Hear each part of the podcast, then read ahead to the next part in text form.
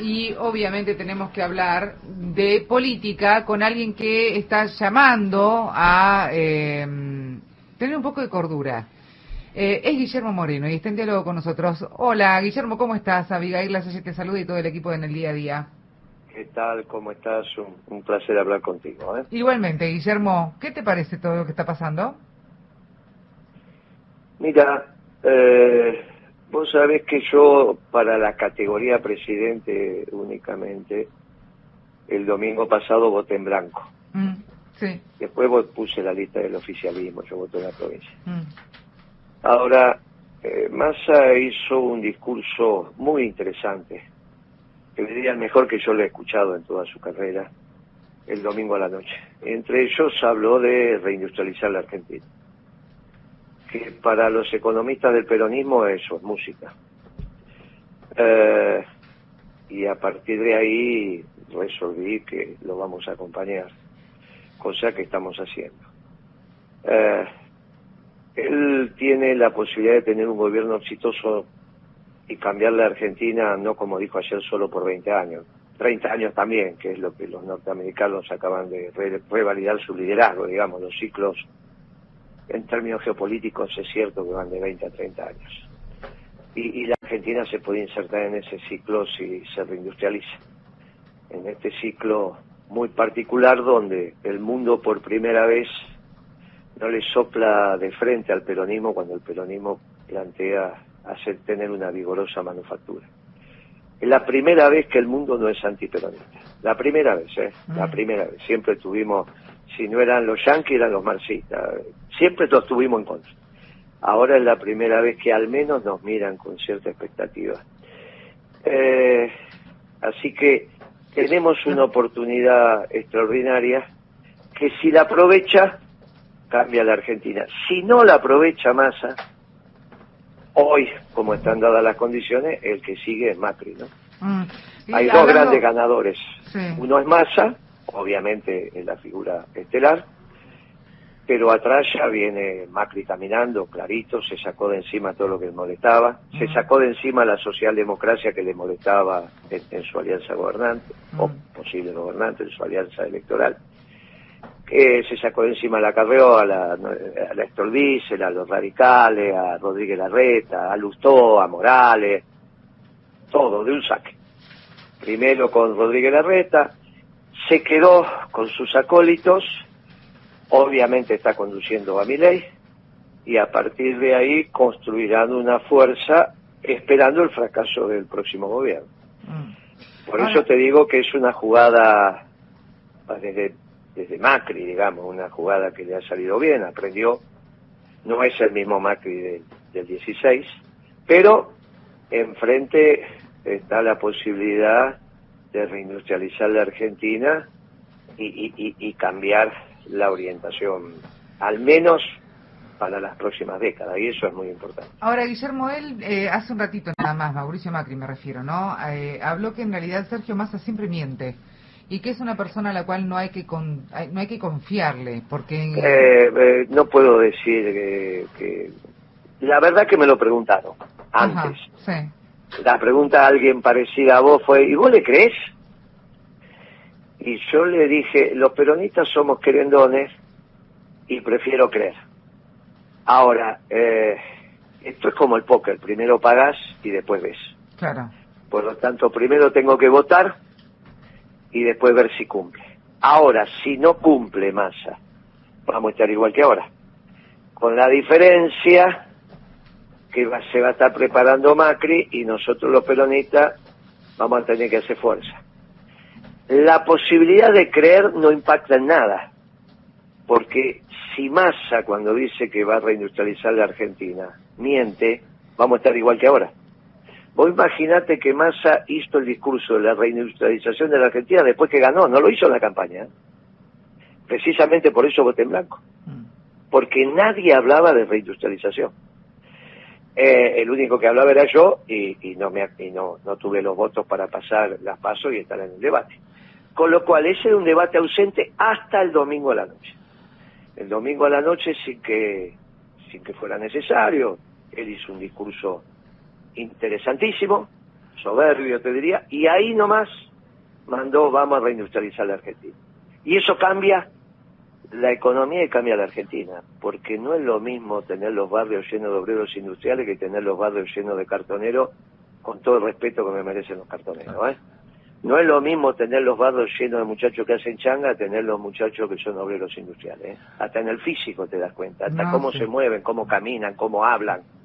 Vos te das cuenta lo que es un obrero industrial para la calidad de vida de nuestro pueblo. Guillermo, Entonces, reindustrializar la Argentina es el ABC. Ahora, le creo, ¿y por qué no le voy a creer? Y si no, y si no, ¿qué problema hay? Estamos igual que ahora. Si me llamarás vos y te decís, che, la verdad que Massa nos engañó. Bueno, listo. Estamos igual que ahora, no es que, viste, decir, ay, mirá, tenés una opción. No, ¿está bien? Guillermo, buen día, ¿cómo estás? Pablo Marcau te saluda. ¿Qué tal, Pablo? Anoche eh, hice un poquito de zapping y te vi en la televisión y lo mencionaste al argentino que está en Roma y algo está influyendo, dijiste así, en, en referencia, Para el mundo, Al para el mundo. mundo. Sí, sí, al claro. mundo. En este capitalismo, en este nuevo orden internacional que se va a caracterizar por un capitalismo, por un, por un occidente ampliado, donde las categorías de ordenamiento del nuevo occidente ya no son solo las judeo-cristianas, sino que se incorporan también las categorías musulmanas. Bueno, y en ese sentido, justo iba para ese lado la pregunta en términos no, no de lo religioso, pero sí del reacomodamiento de los bloques. No, pero es que no estoy hablando de religión, No, no, estoy no, hablando de las categorías te de la vida. te entiendo, no estoy pero- hablando de cómo rezamos. Yo voy a misa los domingos, pero no estoy hablando de eso. Estoy hablando de las categorías ordenadoras de la sociedad. Bueno, pero no yo- es religión. ¿eh? No, no, si, no le, si no lo dejamos en un lado muy... Si no pensamos Demasiado que las poco, categorías... claro. que perdóname. Si no vamos a pensar que las categorías que ordenan la sociedad están por fuera de la religión. Y esos son los posmodernos. Entonces, cuando a mí me quieren poner las categorías del subjetivismo, donde la verdad no es la realidad, donde todo viene por la autopercepción, cuando me quieren quitar el trabajo porque me quieren quitar el diálogo con Dios, como hizo Macri como hizo Alberto Fernández, parecería ser que, ser, ser que eso es científico. Y cuando hablamos de las categorías de la trascendencia, parece que somos este, unos metafísicos, y eso no es cierto. Está, Bien, está, no bueno. es Dentro de poco van a, a santificar a una Argentina que hizo un milagro. Vos podés no creer en los milagros, pero los dos tenemos derecho a pensar que la sociedad se ordena desde determinadas categorías. Y yo creo que son las categorías de la trascendencia. Por eso dije en este occidente ampliado, las categorías ordenadoras del occidente ampliado dejan de ser solamente las judías cristianas e incorporamos a los musulmanes. Y en Y ese este contexto, es un sí. occidente bien distinto, porque implica, entre otras cosas, que Irán, Arabia Saudita ya lo era, Mm. pero que Irán, que dentro de los musulmanes son los minoritarios, son los, los chiitas, vuelve a ser parte de Occidente. Y eso te cambia el mundo, de la mano de la Federación Rusa. Perfecto. Y, Y, en ese contexto, eso, sí, ah, sí, y en sí. eso está aportando el Papa, ¿cómo no? Por eso los viajes que está haciendo por todo el mundo. No, no, está, está bueno y está bien que lo, lo ponga con, con un contexto bien amplio, pero la pregunta puntual es, en lo nuestro, en, en lo de la política argentina, ¿cómo ves la proyección que Sergio Massa, en una eventual presidencia, pueda jugar en el plano internacional? Porque vos sabés también cómo influye eso en la política nacional, ¿no? En definitiva. No, claro, pero hasta que no resolvamos nuestros nuestros temas locales y entremos en un sendero de crecimiento, la presencia que podemos tener en el mundo es una presencia de la pasividad de lo que va a ser el mundo impactando en nosotros. Lo que tenemos que resolver es la renegociación de la deuda con el fondo, con los Sí. inversionistas privados, algo de eso dijo Massa el lunes a la mañana. Nuestra inserción tiene que ser inteligente porque de acá a un lustro se va a dividir la Antártida y nosotros tenemos requerimientos sobre eso. Tiene que ser inteligente porque algún día los ingleses nos tienen que devolver las Malvinas, ¿está bien? Bueno, por eso tenemos que tener una inserción audaz y correcta. Y la audacia y lo correcto es volver a la vieja consigna de América para los americanos, no para los norteamericanos, ¿eh? para los americanos. Ahí hay que replantearse la relación con China, obviamente que tiene que seguir comercializando con China, es un cliente.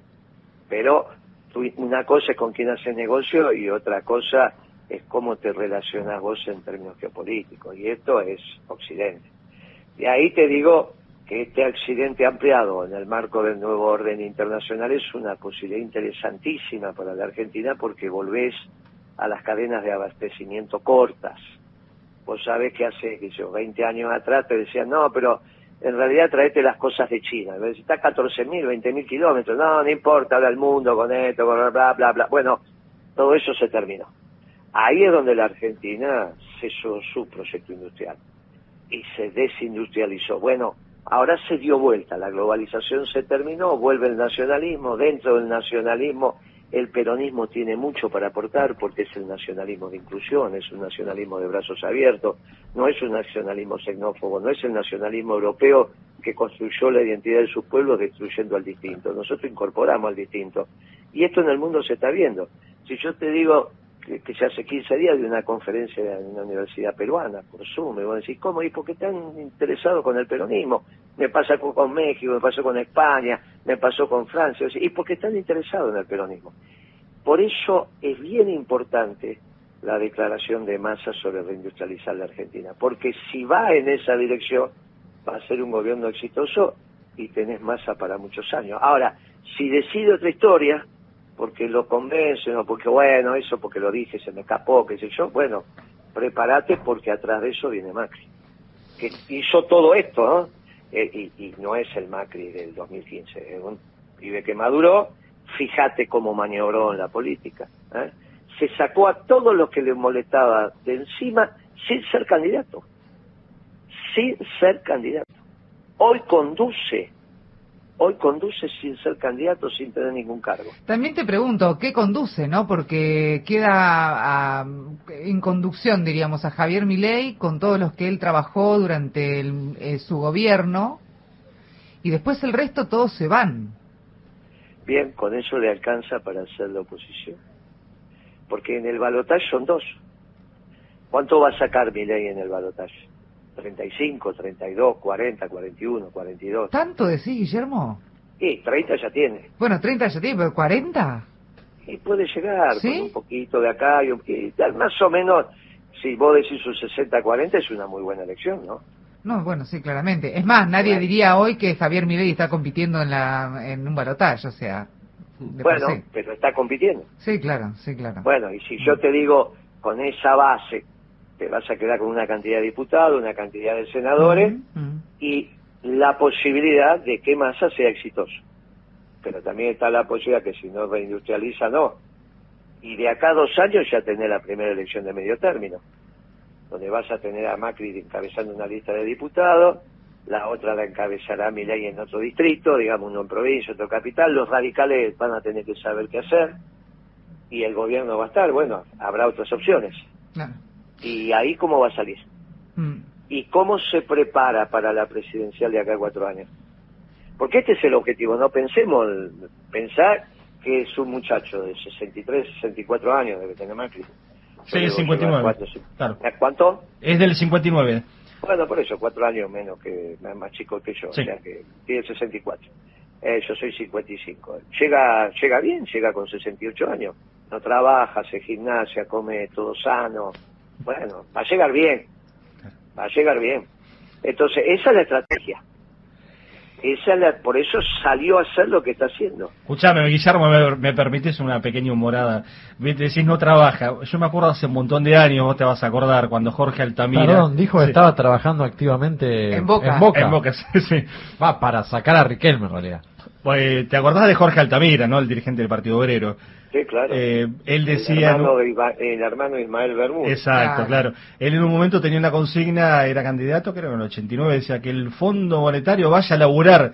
Y yo que era pibe, le, le dije un día a mi viejo, ¿No será cosa que el fondo deje de laburar porque no se está haciendo mierda laburando tan mejor que no lo mande a laburar? Bueno, a Macri yo no sé si hay que mandarlo a trabajar tanto. ¿eh? No, hay que mandarlo, sí, porque le hace bien, porque te ganarás el pan con el sudor de tu frente, te hace bien. Ahora. Te hace digno, diríamos. Claro, pero vos pensás, bueno, toda su vida laburó de Franco, ¿no? Pero vos pensás, o vivió de Franco, mm. vos pensás Laburó de hijo en realidad. O estuvo de hijo y vivió de Franco. Laburó de hijo y vivió de Franco, tal cual. Vivió de Franco.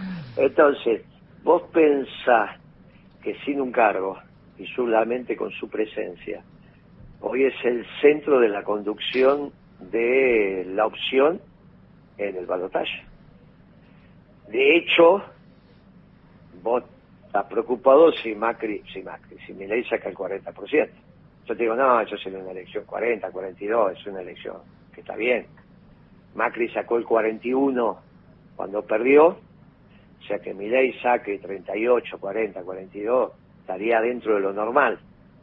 Pero que era una fuerza política conducida por Macri, la referencia Macri no va a ser Milei, ¿no? Esto está claro que hoy Milei nuevamente tiene un jefe. Mientras era la revolución anarcocapitalista no tenía ningún jefe. Ahora volvió a tener un jefe. La alianza se hizo en la casa de Macri, ¿no? Y esto siempre se hace en la casa del jefe. Pensalo que no tiene ningún cargo, no tiene lapicera, porque cuando él mandaba con la lapicera es muy fácil. Ahora no tiene nada. Y sin embargo está ahí. Mm. Del otro lado hay una, una posibilidad extraordinaria. Porque, insisto, cuando nosotros hicimos la década ganada, el mundo estaba en contra. O al menos te miraba de lejos, y estos locos que están haciendo. Cuando yo empecé a administrar el comercio, te miraban como bicho raro. Hoy todo el mundo administra el comercio. Vos te das cuenta que no era lo mismo para nosotros tener a Trump de un lado que tener a Obama, ¿no? No, claramente que no. Tenido, Mm. Si hubiésemos tenido a Trump, todavía otro gallo hubiese cantado, ¿no? Mm. Sí, Bueno, sí, pero. Trump recién vino en el 17. Mm. Bueno, entonces, está claro que hoy el mundo que se pergeñó, es el que se está armando, es el mundo que pensaron Trump y Putin y el Papa. Con sus diferencias. Yo digo el Papa porque él también interactúa. Quizá no tuvo el tiempo suficiente para reunirse con Trump y, y- transformarlo también a Trump. Pero bueno, quizá tenga, tengamos otra oportunidad ahora el año que viene con las elecciones norteamericanas. Pero está claro que el mundo que estamos viviendo ahora no tiene nada que ver con el mundo de la década ganada. Y hay un gran fracaso del progresismo, ergo de la socialdemocracia. Ah. Porque lo que se saca de encima Macri es toda la socialdemocracia. Y este gobierno que fracasó, claramente fue un gobierno socialdemócrata, progresista. Mm. ¿Está bien? Por eso el desastre que hizo. Ahora, Massa tiene la posibilidad de irrumpir en otra etapa, con la reindustrialización. Bien, y si eso se hace, el peronismo lo va a acompañar. Después los hombres que lo hagan, todo lo tienen ya, hay una generación que está llegando, está perfecto, todo eso está muy bien. Ahora, no hay muchas, muchos caminos para tomar y no fracasar, ¿eh? No me vengan con esta historieta que, que en realidad los derechos, ¿verdad? todo muy bien, pero hay un, un solo camino recto, que es la reindustrialización de la Argentina. Todo lo demás lo va a llevar al fracaso. Claro. Y ahí lo tenés a, a- a Macri poniéndose la servilleta ¿viste? alrededor del cuello. Y, un- y- y el cuchillo y tenedor uno en cada mano. Y Eh, obviamente Sí. es el único dirigente político que hay después de Massa. ¿Y si te llama Massa, por ejemplo, o alguien del equipo de Massa para trabajar, te unís, Guillermo? Eh, sí, pero no es lo relevante. Yo no, no, no, No, no, no, pero como, a ver, hablando como en la Secretaría de Comercio, mientras vos estuviste, había, más allá de un montón de críticas que también tuviste, eh, había un control sobre eh, los, los precios, las empresas, vos sabías y había como un poco más de igualdad, ¿no? En lo que estamos viviendo hoy, que claramente es un azote constantemente cada vez que uno va al Sí, supermercado. claro. O va a la carnicería, por ejemplo. La reindustrialización del- de la Argentina es imposible si no, re- si no re- redistribuís el ingreso. Vos Claro. tenés que volver a unos precios que te permitan mejorar el poder adquisitivo de los ingresos populares. Y Bueno, pero viste que nunca se bajaron. Muy es bien, muy eso se bajar. consigue, eso se consigue con una adecuación de los alimentos básicos. No estamos hablando del lomo, estamos hablando del asado y, y Mm. de todos los los productos que hacen a la canasta básica en una relación justa y razonable con lo que cobran los jubilados, los pensionados, los trabajadores formales o informales. El precio de los alimentos básicos es lo que define el poder adquisitivo del salario. Si no hay mercado interno, no hay re- reindustrialización posible. Y solo hay mercado interno si hay una relación lógica entre los alimentos básicos y los ingresos populares. Y lo otro que tenés que conseguir es que haya energía abundante y barata. Mm. Abundante hay, ahora falta que sea barata, en términos internacionales. Si con esos dos vectores vos tenés las condiciones necesarias para la reindustrialización, después vienen las condiciones suficientes, la tasa de interés, la administración de comercio, la incorporación de tecnología, la investigación científico-tecnológica, bla, bla, bla, bla, Mm, bla. mm, mm. E incluso la capacitación eh, de los recursos humanos, que no es capital humano, eso obviamente es una barbaridad. ese concepto de capital humano hay que dejárselo a mi ley. Te digo porque a veces algunos de los nuestros también hablan. Lo hablo porque le parece que es divertido hablar de capital humano. Es cool. En realidad capital, Claro. claro, y en realidad capital y humano son dos palabras antitéticas. Ajá. Es un oxímoron porque el capital es el trabajo acumulado y el único que trabaja es el ser humano que tiene la identidad del trabajo. Te ganarás Mm. el pan con el sudor de su Mm, frente. Tiene que ver con ese precepto bíblico que está en todos, en todas las religiones al margen del rito y que es lo que ordena la sociedad Mm. trabajás para el bien común, trabajás para dialogar con Dios, trabajás para tu felicidad. Por lo tanto, no hay capital humano. Si no vas a pensar que un periodista formado de 45 años y un periodista Nobel de 20 años, como tiene capital humano el, el periodista de 45 años, tiene que pagar bienes personales o impuesto a la ganancia. ¿Cómo? Si es capital humano, hace 20 años que trabaja, tiene que tener mucho más formación y capital humano que un pibe que recién empezó. Por lo tanto, a usted le cobramos impuestos. Cuidado con eso. ¿eh? Sí, sí, sí, sí. el capital, el, el- la ganancia es la retribución al capital. Ah, El salario, el, los honorarios son la retribución al trabajo. totalmente. Y eso de capital humano es una tontería. Lo que hay es formación. Mm. Bueno, la Argentina tiene que formar. Cuando vos reindustrializás, inmediatamente formás. Mm. Pero aparte, cualquiera que haya vivido una etapa industrial se da cuenta de la diferencia, ¿no? En, en el diálogo, en el léxico, en la- ¿está bien? En cómo vivís, cómo te movés, cómo sabés, cómo lees, porque estás todo el tiempo actualizándote. Todo el tiempo te llega tecnología, todo el tiempo tenés que aprender.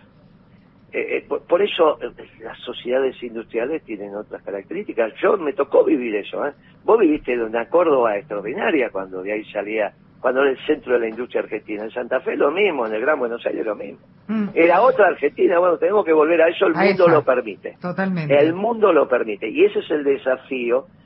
¿Dónde colocamos nuestra manufactura? Bueno, en Hispanoamérica, es el eje Buenos Aires, Lima, Bogotá, Caracas. Nosotros tenemos memoria industrial. ¿Con quién vamos a competir? Con los brasileños. Bueno, será una sana competencia. Por el mercado, en este caso iberoamericano, si incluimos a los brasileños. Bueno, eso será. Pero no es lo mismo que toda la manufactura del Cono Sur sea china, ¿no? Mm. que es lo que te plantean estos chiquitos progresistas. Ay, sí, vayamos a China y ni tenemos una relación. ¿Qué relación vas a tener con China? Que te quedas sin industria, que te baja el salario. Sí, déjense. Entonces, como no tenés industria, te vienen con esta tontería del ingreso universal, que vas a tener plata sin trabajar, Mm. violando el principio bíblico. Bueno, entonces tenemos un lío bárbaro. ¿Viste cómo es difícil con estos chicos? Imagínate los debates que teníamos en el gobierno. Y sí, claro. Guillermo, muchísimas gracias por estos Ah, minutos viste, que sé vos que te tuvimos terminás un riendo. montón. Viste, vos te terminás riendo. Sí, pero sí, es sí, que, es que todo esos debates lo tenía yo. Viste que ahora se esclareció todo. Viste que sencillo que cuando pones las piezas de rompecabezas en el lugar, de, te puede gustar o no, pero de repente se arma la luz. Bueno, lamentablemente tuvimos que tener una década perdida. Ay, la verdad. Te, te mando un abrazo, gracias por tu tiempo. Por favor, a vos, gracias por tu tiempo. Un abrazo grande, Guillermo. Nos hablamos pronto si, si todo va bien. Un abrazo. Guillermo Moreno pasaba por aquí por en el día a día a las 11.16.